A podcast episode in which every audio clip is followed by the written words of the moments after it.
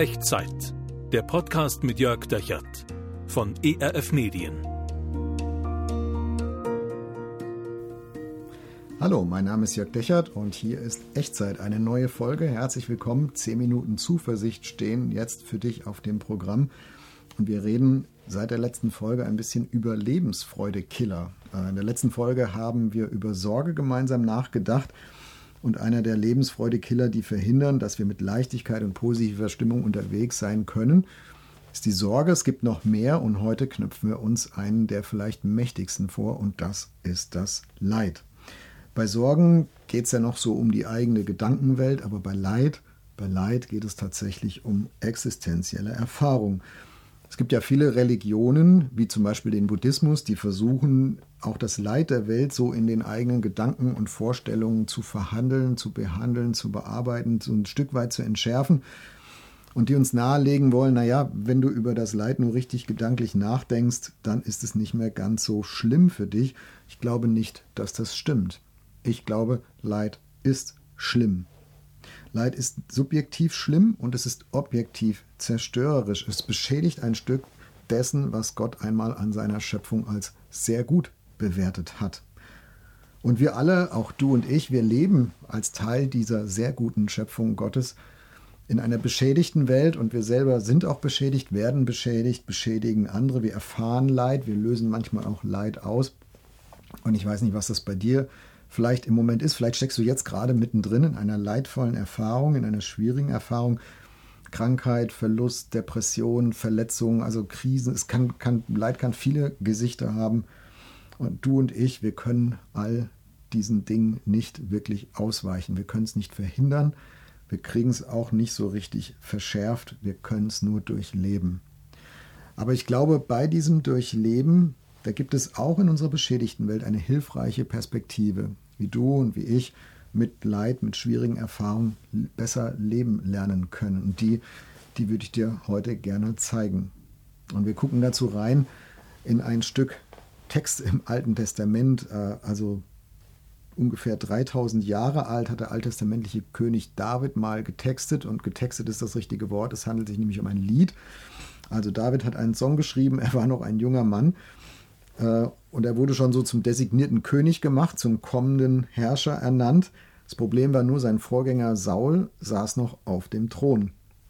Und der tat das, was äh, Könige auch heutzutage oft nicht wollen oder autokratische Herrscher nicht gerne wollen, nämlich Platz machen. Also Saul wollte nicht weichen und im Gegenteil, er setzte seine Armee ein, um den Emporkömmling David, der ihm also gefährlich werden würde und den Thron streitig machen würde, um ihn unschädlich zu machen. Und David flieht, äh, flieht so weit er kann, und das ist zum Erz, Erzfeind Sauls, zu den Philister in die Stadt Gad. Das, äh, die Philister, das war so ein Küstenvolk damals im antiken Israel. Die lebten ungefähr da, wo heute der Gazastreifen ist. Ähm, also Gad ist ungefähr zwischen Gaza City und, äh, und Ashdod heute. Und äh, David hat gedacht, da wird der Saul mich doch wohl als letztes suchen. Ich habe gedacht, vielleicht so ein bisschen wie der amerikanische äh, Whistleblower und ehemalige CIA-Mitarbeiter Edward Snowden, der nach Moskau geflohen ist, weil er gesagt hat, also das ist der einzige Ort auf der Welt, wo ich vor den amerikanischen Strafverfolgungsbehörden sicher bin. So ein bisschen war das David äh, in, bei den Philistern in Gad. Das Problem war nur, die haben ihn erkannt. Die wussten, das ist der kommende König, dieser David. Das ist der, der gegen unsere eigenen Truppen schon gekämpft hat. Äh, das ist eigentlich unser Feind. Was macht er hier? Und sie haben ihn vor den, vor den König von Gad geholt. Und äh, damit sie nicht umbringen, hat der David einen Trick angewendet und hat angefangen, sich wahnsinnig zu stellen. Also er hat gesabbert in der Öffentlichkeit, er hat mit dem Kopf mehrfach gegen die Wand gerannt, er hat sich, er hat getobt, er hat geschrien und äh, hat alles getan, damit die Philister denken, oh, der ist so durchgeknallt, den wollen wir hier gar nicht haben. Und genauso ist es auch gekommen. Der König von Gad hat gesagt, also ich habe schon genug Verrückte an meinem Hof. Zitat aus der Bibel. Hier, ich habe schon genug Verrückte. Ähm, schick den mal wieder weg, den brauchen wir hier auch nicht. Und dann, ja, dann hat auch David da keine Zuflucht mehr und er versteckt sich, heißt es, in einer Höhle. Und da sitzt er nun, der David, in seiner Höhle. Keine Königskarriere, kein Schutz, keine Zukunft, schwierige Situation, leidvolle Situation, keine Perspektive für eine Zukunft. Und dann tut David etwas, was er besonders gut kann. Er schreibt einen Song, er schreibt ein Lied. David war ein begabter Lied, Liederschreiber und Texter. Und dieses Lied findest du heute noch in deiner Bibel, 3000 Jahre später in Psalm 56. Und der David schreibt darin Textzeilen wie Gott sei mir gnädig, denn Menschen stellen mir nach, täglich bekämpfen und bedrängen sie mich. Oder meine Feinde stellen mir täglich nach, denn viele kämpfen gegen mich. Und wir merken so, das ist ein Spiegel seiner Geschichte, das ist ein Spiegel seiner Situation. Und dann kommt Vers 9 in diesem Psalm 56. Und auf dieses Bild möchte ich heute in dieser Echtzeitfolge mit dir ein bisschen eingehen und mit dir zusammen ein bisschen nachdenken.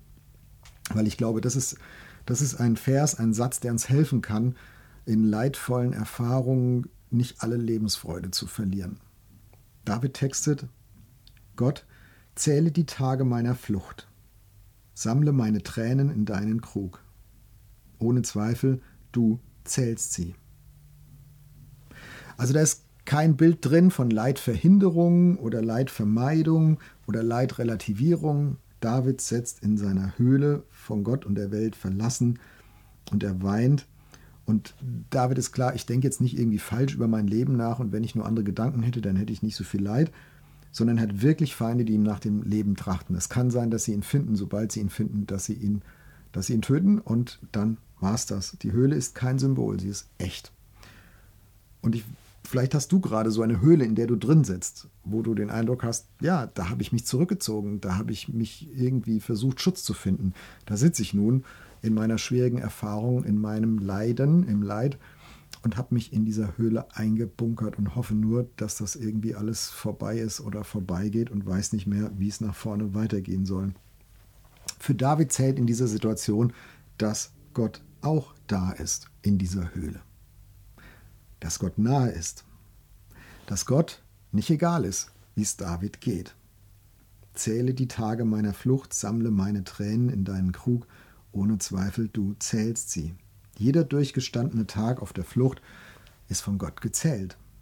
Jede einsame, geweinte Träne in der Höhle ist von Gott gesammelt. Und vielleicht sagst du jetzt, toll, was ist das für was macht das für einen Unterschied für den David, ähm, wenn Gott doch nur ohnmächtig daneben steht und Tränen zählt und Tage zählt. Aber für David macht es allen Unterschied der Welt und das können wir hier von ihm lernen. Und ich glaube, wenn du gerade in einer schwierigen Situation drin bist, wenn du gerade Leid erfährst, dann wirst du in dieser Welt weder eine zufriedenstellende Erklärung dafür bekommen, warum das so ist, noch wird irgendwie eine Garantie für dich da sein können, dass du das in deinem Leben nie wieder wirst erfahren müssen. Auch als Christin, auch als Christ nicht. Und ich auch nicht. Und ganz ehrlich, ich wünschte mir sehr, das wäre anders in unserer Welt, aber es ist nicht anders. Das Neue Testament sagt, das wird in der neuen Welt Gottes einmal anders sein. Dann wird Gott Tränen nicht nur sammeln und zählen, sondern für immer abwischen. Aber da sind wir noch nicht. Wir sind jetzt in dieser Welt, in unserer beschädigten Welt. Und da schreibt hier David, es gibt schon einen Weg, in diesem Leben mit Leid leben zu lernen, mit schwierigen Erfahrungen umgehen zu lernen, sie durchzustehen und sich selbst von Leid die Lebensfreude nicht vollständig stehlen zu lassen. Und das ist eben der Blick auf Gottes Nähe und Zuwendung und Fürsorge, die sogar für dich da ist, wenn du gerade in einer Höhle sitzt, wie für den David. Ich weiß nicht, in welchen leidvollen Erfahrungen du vielleicht gerade drin sitzt, was deine Höhle im Moment ist, aber ich weiß auch nicht, ob du das Gott glauben kannst, aber ich möchte das gerne zusprechen hier mit den Worten von David. Gott ist nicht egal, was du gerade durchlebst. Er sieht jeden Tag deines schwierigen Weges. Er sammelt jede Träne, die du im Moment weinst. Und auch wenn dir das Leid im Moment nicht erspart ist, Gott ist dir nahe. Er lässt dich nicht allein und er wird am Ende jede einzelne deiner Tränen abgewischt haben. Und wenn du erlaubst, dann würde ich gerne jetzt für dich beten und mit dir beten. In diese Situation rein, in der du steckst. Und ich möchte darum beten, dass Gott dir genau in dieser Höhle, in dieser Situation nahe ist und dass du das existenziell erfahren kannst, dass du es fühlen kannst, dass du es erleben kannst, dass du dem Glauben schenken kannst. Lass mich für dich beten. Gott, diese Welt ist beschädigt und wir sind mittendrin. Und ich weiß nicht warum, aber du mutest jedem und jeder von uns immer wieder auch schwierige Zeiten zu und auch leidvolle Erfahrungen. Und manche von uns, die wir jetzt über diese Echtzeitfolge miteinander verbunden sind, wir stecken gerade mittendrin. Und wir hätten gerne eine Erklärung, wir hätten gerne einen Ausgang, einen Notausgang aus dieser Situation und oft gibt es keinen. Danke für deine Zusage, danke für Davids Erfahrung, dass du trotzdem nahe bist. Danke, dass du jeden schwierigen Tag siehst, jeden einzelnen, alle 24 Stunden davon. Und danke, dass du jede Träne siehst, die wir weinen. Und dass sie nicht irgendwie versickern bei dir, sondern dass du sie sogar sammelst in einem Krug. Und dass du sie eines Tages in deiner neuen Welt alle abwischen wirst. Und ich bitte dich für alle, die das jetzt hören, die das für sich mitbeten und zu ihrem Gebet machen, hilf uns, hilf uns durchzuhalten, durchzustehen, dir zu vertrauen, dass du tatsächlich eines Tages alle Tränen abwischen wirst. Amen. Wenn du magst, schreib mir gerne und in die Kommentare oder per E-Mail an echtzeit.erf.de, in welcher Situation du gerade bist und wie du so Gottes Nähe erlebst, wie du dieses Gebet auch erlebt hast, ähm, vielleicht auch, was sich die nächsten Wochen verändert. Wenn du magst, ich würde mich freuen, von dir zu hören.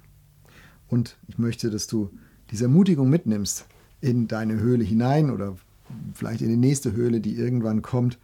Wir leben alle in einer beschädigten Welt und in ihr werden wir auch beschädigt, aber es gibt einen Weg, auch mit schwierigen Erfahrungen leben zu lernen. Und du darfst wissen, dass Gott dich auch in den Höhlenzeiten deines Lebens keine Sekunde alleine lässt. Er sieht jeden Tag, er sammelt jede Träne und am Ende der Zeiten wird er jede einzelne deiner Tränen abgewischt haben. Nimm das mit und nimm Gottes Segen mit in jeden deiner neuen Tage. Der Herr segne dich und behüte dich. Der Herr lasse sein Angesicht leuchten über dir und sei dir gnädig. Der Herr erhebe sein Angesicht auf dich und schenke dir seinen Frieden. Amen. Das war Echtzeit. Zehn Minuten Zuversicht für dich. Der Podcast mit Jörg Dechert von ERF Medien.